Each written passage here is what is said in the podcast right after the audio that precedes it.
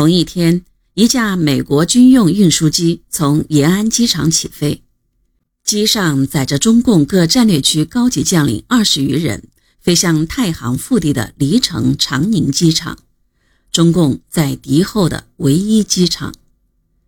想起来也是够悬的，这些人个个都是够分量的。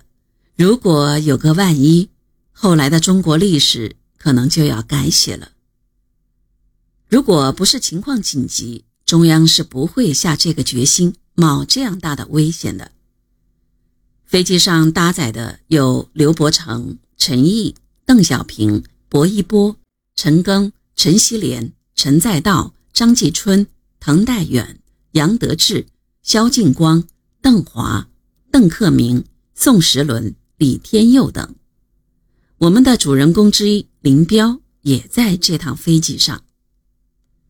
林彪当时的使命是与萧劲光一起转到太行赴山东，这是毛泽东在延安点的将。当时山东军区司令员兼政治委员罗荣桓患有严重的肾病，需要治疗和休息。毛泽东早在抗日战争末期即有让林彪去山东分担罗荣桓的部分工作的打算。一九四五年六月。罗荣桓带兵坚持在山东反扫荡，严重的战争环境使他的病情加剧，尿血不止。毛泽东得知后，于九日致电罗荣桓说：“病未好，甚纪念。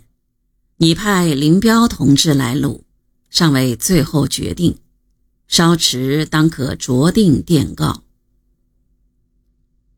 八月二十六日。毛泽东为中共中央起草给中共山东分局的电报，正式通知中央关于林彪去山东的决定。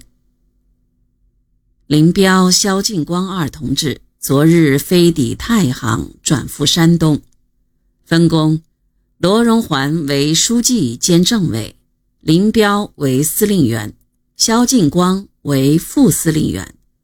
如罗荣桓因病必须休养时。林彪代理罗的职务，林肖均为分局委员，其余不变动。毛泽东选择林彪赴山东，自有一番考虑。山东历来是连接华北和华中的战略枢纽，抗战胜利后又是进军东北的重要通道，战略地位十分重要。更重要的是。山东军区主力是由林彪指挥的八路军第一一五师主力发展而来的。自一九三八年十二月第一一五师主力由罗荣桓率领开赴山东，开辟山东根据地以来，到一九四五年发展为八个师、十二个警备旅和一个海上支队，由林彪指挥他的老部队，自然得心应手，游刃有余。有的回忆录说，林彪在延安受命就是去东北的，并且活灵活现地说，毛泽东一面听着刘少奇陈述东北的重要性和我们进军东北的可能性，一面继续调兵遣将、发布命令、交代任务，最后才提到林彪，给他的任务是去东北，掌握这一重要的战略重地。林彪十分满意。欣然接受，昂扬而去。这段回忆虽然很有戏剧性，但至少在林彪的去处上却是不符合史实的。抵达太行后，林彪与早几天坐美国飞机来太行的叶群和刚出生一年多的女儿林豆豆会合，在八路军总部住了大约一周后，继续东行。他们一行由豫北向山东方向前进。一年三百六十日，多是横戈马上行。行军对于戎马半生的林彪一干人来说，实在是家常便饭。所以，林彪骑在马上，常常是边打盹边思考，休息工作两不误。到了目的地，决心也就形成了。